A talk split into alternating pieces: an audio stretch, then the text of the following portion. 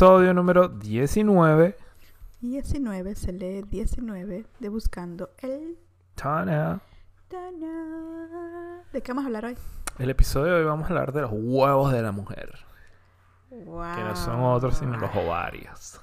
Los huevos, que no es lo mismo que huevo. No, bueno, eh, este, eh, ese nombre es más que todo así en clickbait, ¿sabes? Para que la gente se meta a huevos de la mujer. ¿Qué es? Ese, ese es el punch. No, bueno, vamos a estar hablando básicamente de feminismo. Que no es lo mismo que ser feminazi. No, ya vamos a hablar de la diferencia. Ok.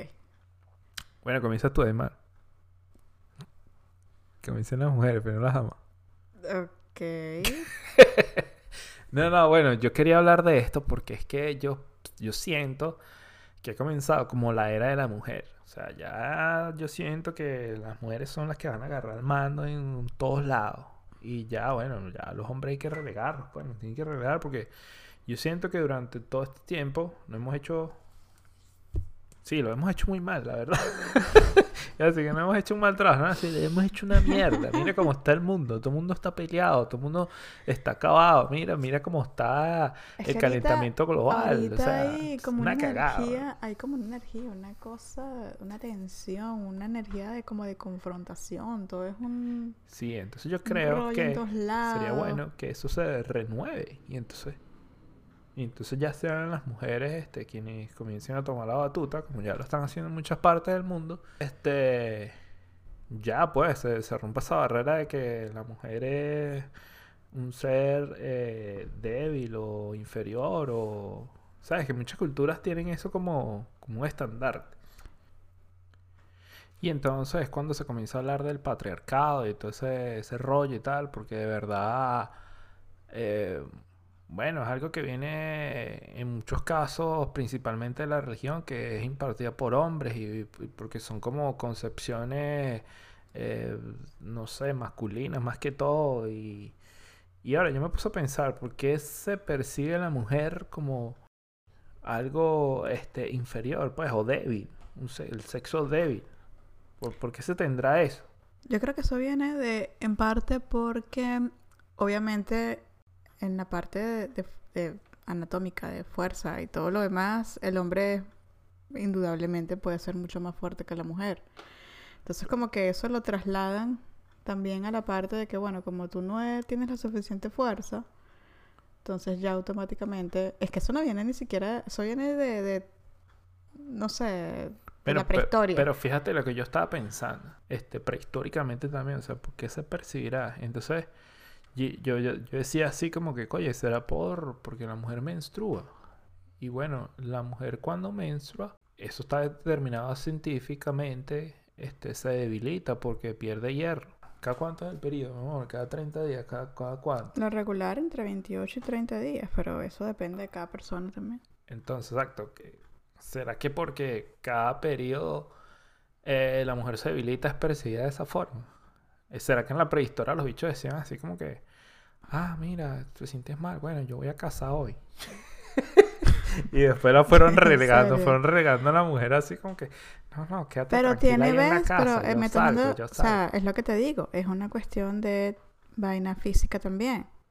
O sea, y eso lo trasladaron también a, bueno, como si tú no puedes hacer esto, o sea, tú también mentalmente eres débil. O sea, no tienes tampoco la inteligencia suficiente para hacer lo mismo que hace un hombre.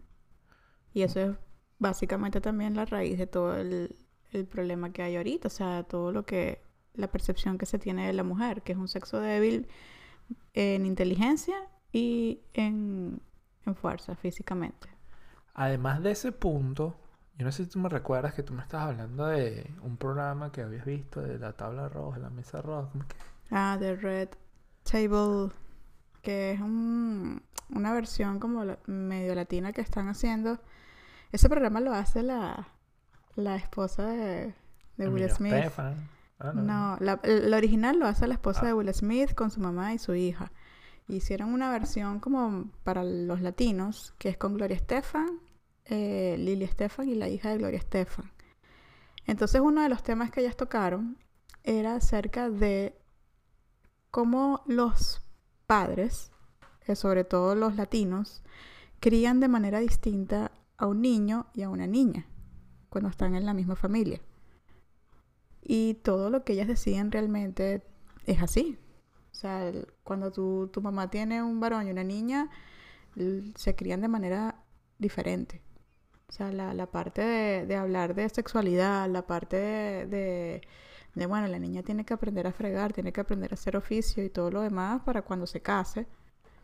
¿Sabes? En cambio, el varón es como más relajado en que no, tú no, no te preocupes de prácticamente de, no hacer nada en la casa ni ayudar, sino de otras cosas. Entonces, y es así, eso realmente pasa.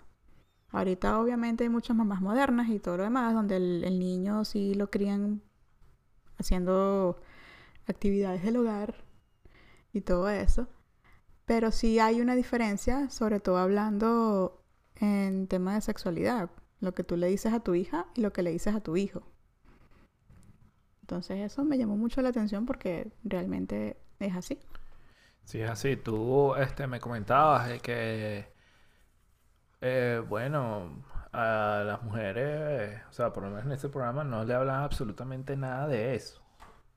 ¿No? O sea, de qué ocurría con la sexualidad en las mujeres, que iban a experimentar, qué, de qué se trataba el sexo, Es que más que todo lo que te dicen la es masturbación. como... O sea, son, son no, como temas no te tabú. hablan de, ma- de- no, a- no te hablan jamás de masturbación. Y por otro lado, tú me comentabas también que, o sea, que a- al, al muchacho del, del hermano de esa familia, este, por el contrario, bueno, lo incitaban a que tuviera relaciones y entonces era una vaina que le habían hablado sobre, sobre todo, pues, qué se hacía, con qué se hacía, ¿sabes?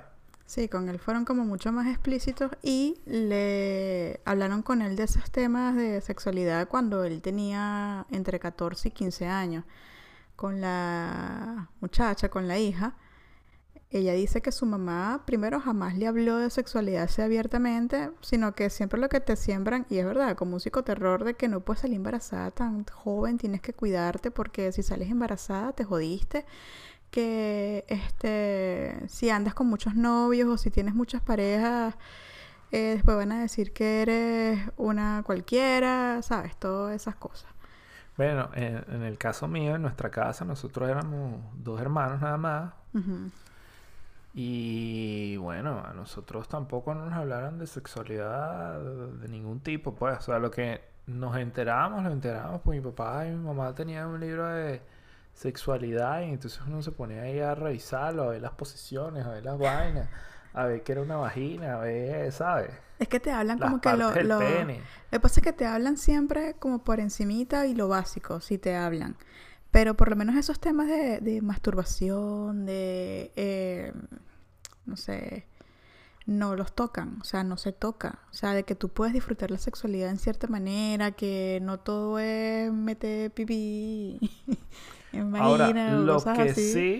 sí No. este, hizo nuestra mamá, o sea, mi mamá, fue este que, bueno, su educación por un lado era, nos decía, mira, eh, yo imagino que ustedes saben qué va a pasar y tal, este, aquí están condones, fórrense ese huevo, este, protéjanse y... Y bueno, o sea, si van a tener sus relaciones, Cuídense, y claro. cuídense, pues. Que eso es algo que, que bueno, esos condones, pues, la mayoría se abrían en la cartera y eso se, o sea, se, se quedan ahí, pues, porque no es que uno... Yo, yo comencé de tarde en este asunto, pero, o sea, sabía de qué se trataban los condones y uno trataba de mantenerlos ahí por si se presentaba una oportunidad que nunca se presentó, o sea, porque les digo, esos condones se abrían en la cartera y hay que botarlos, pues. Pero uno estaba como preparado, pues. Claro. Ahora, algo que sí me sorprendió en España es que la gente es muy abierta con su sexualidad. Y en el caso de las mujeres, son las mujeres quienes eh, llevan esa iniciativa de tener un condón en la, en la cartera, ¿no? Y si van a tener sus relaciones, como que mira, Ujú. protégete. Y bueno, eso me llamó la atención, pues, o sea, como que, claro, porque al final es una vaina de, de ambos, ¿no? No es que... No es que solo el hombre tiene que protegerse o no solo la mujer. O sea, sí, es una cosa que tiene que ir. O así como irresponsablemente hacen algunos hijos de puta que ¿Sabes? Yo, yo escuché una vez en un podcast alguien que dijo así como que, bueno, yo le acabo dentro y ese muchacho es de ella, pues, no viene así como que... Claro, Era una crítica, ¿no? Que hablaban como en eso. Ese muchacho se hace solo ahí, claro. Esa es responsabilidad de ella porque ella fue la que abrió las piernas. Bueno, pero es que sabes que es ¿Qué- como una creencia así de que, de que si sales embarazada es tu culpa porque tú abriste las piernas. Sí, y algo que es absurdo, pues, porque, ¿sabes? Una cosa no pasa sin la otra y Exacto. Bueno, se, se necesita esa semilla porque salga lo otro.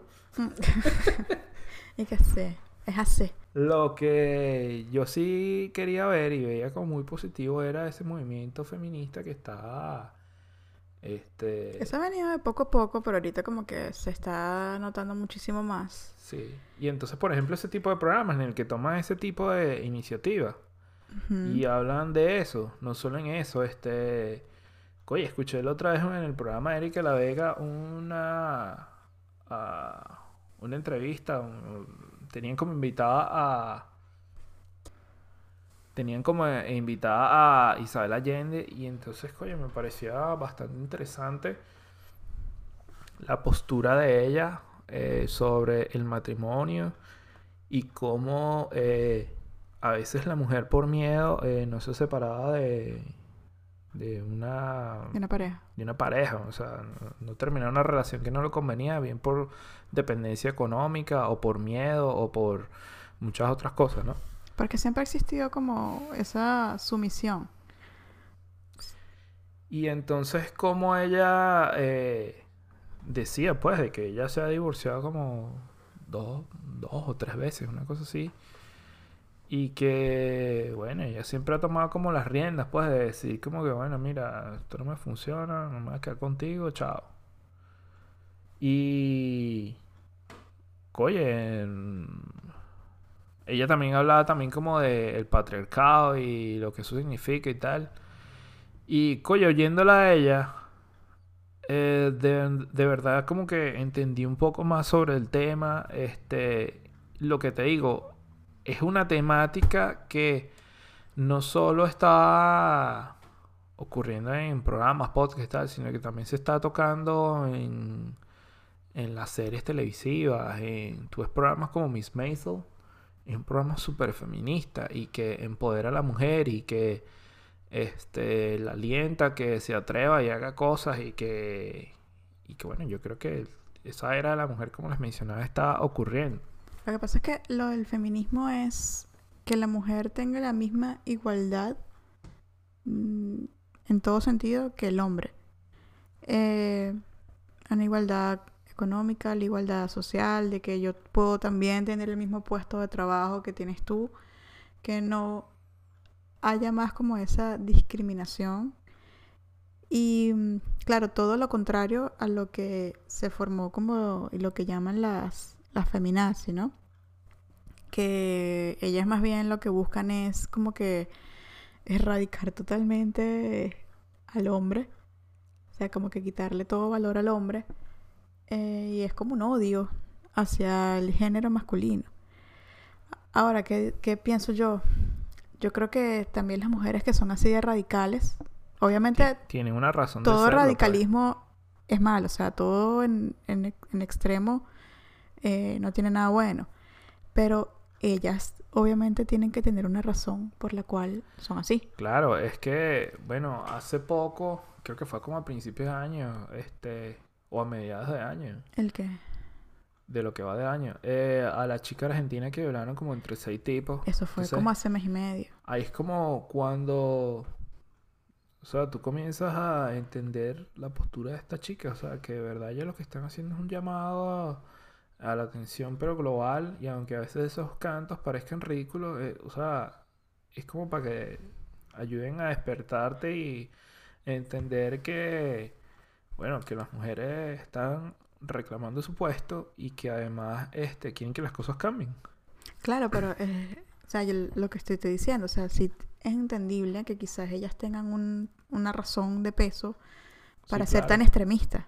Por ejemplo, eso que me estás diciendo, la muchacha que, que fue violada por seis tipos, plena luz del día, eh, dentro de un carro estacionado ahí en plena avenida. Este, dime tú si ella no va a tener razón de ser feminazi después. De odiar a los carajos, o sea, de odiar al hombre en general, porque ni siquiera eso es nada más, yo, eso va a ser en general. O sea, claro que tiene razón. Porque creo que quien pasó por algún tipo de abuso o alguna experiencia traumática con un hombre, o sea, obviamente tú vas a tener ese resentimiento. Y vas a pensar que todos son iguales y que todos no, ninguno sirve, bla, bla, bla, bla. Pero entonces lo que yo digo es que, aparte de eso, con lo que es el feminismo, el hombre tiene que educarse acerca de esto porque él va a ser una pieza también importante en que la mujer siga subiendo. O sea, eso del feminismo no puede ser solamente eh, en peso de mujer. O sea, tiene también que tener la ayuda del hombre. Claro, y por eso es que este tipo de iniciativas que estamos teniendo hoy en día aquí ayudan de verdad. Porque incluso, mira, hay, hay un entrenamiento que nosotros hicimos en el, trabajo donde yo estoy, en el que eh, es sobre el acoso sexual.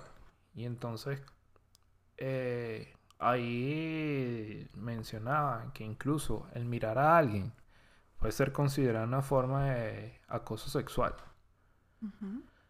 Entonces, el abrazar, el, besar a alguien, el darle la mano a, alguien, o sea, porque no es un, o sea, no es como que un, agarrón de mano común, sino el que es así como todo a vos, ¿sabes? Sí, exacto. Y bueno, este que uno como que se eduque de esa forma también, también ayuda a que a que uno pueda entenderlo. Pues a mí me sorprendió esa de mirar, porque mira, uno no usea, pues yo useo. Pero, o sea, tienes que hacer como hace Seinfeld que hoy. que es como, que, como si vieras el sol. O sea, que ves, te quemas y tienes que voltear. Si te quedas pegado, te quema. y qué, qué buena comparación. Este, pero sí, yo creo que lo principal es empezar de verdad que... Es que todos, todos tienen que empezar a tomar conciencia, tanto hombres como mujeres. Y lo más importante, que también esas cosas vienen desde la crianza, desde la casa. Las primeras... El machismo viene siempre de una mujer. Porque es lo que te digo. Eh, las mujeres de antes, ¿cómo crían a los, a los hijos? ¿Cómo crían? O cómo están cómo criaban antes a los chamos. Tú tienes que, tú eres el macho de la casa, tú no tienes que hacer cualquier cosa que tú hagas, digamos, de oficio y eso, eso no, eso es para la mujer. Tú no puedes hacer nada de eso. Eh, porque si tú haces eso, eres una jevita, ¿sabes? Entonces, desde ahí, ya tú ves que el machismo viene también infundido por mujeres. Sí. Y las mujeres son casi que las primeras machistas. Yo sí en ese sentido, coño, agradezco que mi mamá nos metió en un colegio de monjas y ahí nos, enseñaron hasta coser. Entonces, o sea, yo sé coser hoy en día es por las monjas, pues, o sea, y no tengo ningún peo mental de que, ay, yo no coso porque yo soy hombre y eso es evitas y tal. hay mucha gente que piensa así todavía, y que no lo hace. Todavía, y todavía eso pasa. Entonces, mientras también eh, se siga como teniendo eso arraigado, mira, va a ser como difícil. Sí. Pero yo conozco también mucha gente que, que, todavía piensa que el hombre no puede llorar, que el hombre, este, eso, no puede barrer, no puede lavar, o sea, porque es mal visto, como que, ay, tú haces eso, ah. Mira, allí, allí, cuando me refería a lo de que está abarcando otros temas también, Oye, me pareció muy, importante en la serie The Wheel of Times cómo, cómo es vista la mujer, o sea, cómo se aborda el personaje de las mujeres en esa serie. Y es que si la ven, se van a dar cuenta que las mujeres en esa serie ya no hay esa división como de que de que las mujeres son como inferiores o algo así, sino que ahí ya tú sientes que las mujeres tienen están a la par de... Claro. Están como a la par del hombre, pues, o sea, son iguales, son como, son como seres humanos. No sé, es como si ustedes ven eh, Bridgerton, la primera parte, que no noten eh, la diferencia racial. O sea, y que ese tema racial este, no se ve ahí, pues. Porque, ¿sabes? En otro, en otros tiempos, en otra era, en otra vaina, este, la reina, no hubiese, la reina no hubiese podido ser negra, ¿sabes? El, el, Mm-mm. el, el El protagonista conde tampoco. tampoco. Nada de eso. Pero es como eso mismo, pero trasladado a, bueno, otro ámbito. Es como más fantasioso, más eh, tipo El Señor de los Anillos. Pero el mismo Señor de los Anillos es como muy machista, pues. O sea, si todos los personajes son tipos duros, son, ¿sabes? No hay, no hay ninguna mujer fuerte. Eh, yo comentaba esto con una pana del trabajo. Y, eh, y es verdad, o sea, por ejemplo, en El Señor de los Anillos no hay un personaje como que súper importante de una mujer. Y entonces en el, en el Hobbit hay un personaje de una elfa que crearon, el, director. El director creó ese personaje como para precisamente eso, pues darle un peso a la mujer de que, de que bueno, no está como muy presente en la obra de Tolkien.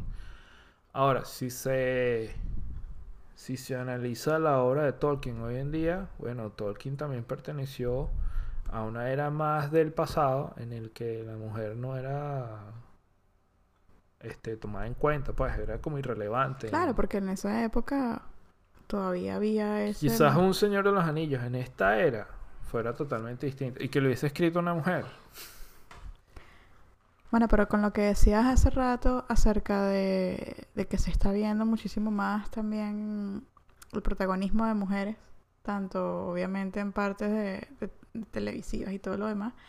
Bueno, con todo este rollo que está pasando en la guerra de Ucrania con Rusia, bueno, de Rusia con Ucrania realmente, eh, como se ha visto también, varias noticias de mujeres que están ahí guerreándola, que así como ¿Sabes? Como tú dijiste, no, bueno, se fueron tantos soldados, tantos tipos voluntarios, no sé qué, las mujeres también. O sea, no les está importando nada. Y no es este como que, bueno, yo creo que más bien les importa mucho, pues, porque Claro, pero o sea, te digo que no les importa en el sentido de que voy a luchar y voy a luchar. O sea, no me voy a quedar sentada o por ser mujer no me voy a, a quedar ahí tranquila sin hacer nada, sino que al contrario voy y, y hago lo que tengo que hacer. Yo al respecto de eso leí, bueno, que tampoco era bueno como que romantizar, pues, de que las mujeres están yendo a la guerra y no sé qué, y no sé qué más, porque al final, oye, están poniendo en riesgo su vida y muchas de ellas ya las han matado y... Sí, hay muchas ucranianas muy bellas, muy preciosas que salen con un fusil ahí en la mano, pero este, bueno, también un tema muy, eh, un tema muy heavy, ¿no? De que bueno, se están exponiendo, están exponiendo su vida. Este, no es solo para la fotico, este, sí, ya por ahí han salido bares que ya han matado y, oye, demasiado heavy. Bueno, pero es que yo creo que en ese sentido tú no piensas o no estás pensando, o sea, pensando yo aquí en el lugar de, de ellas, que si eres mujer o no eres mujer, sino es, es ser humano.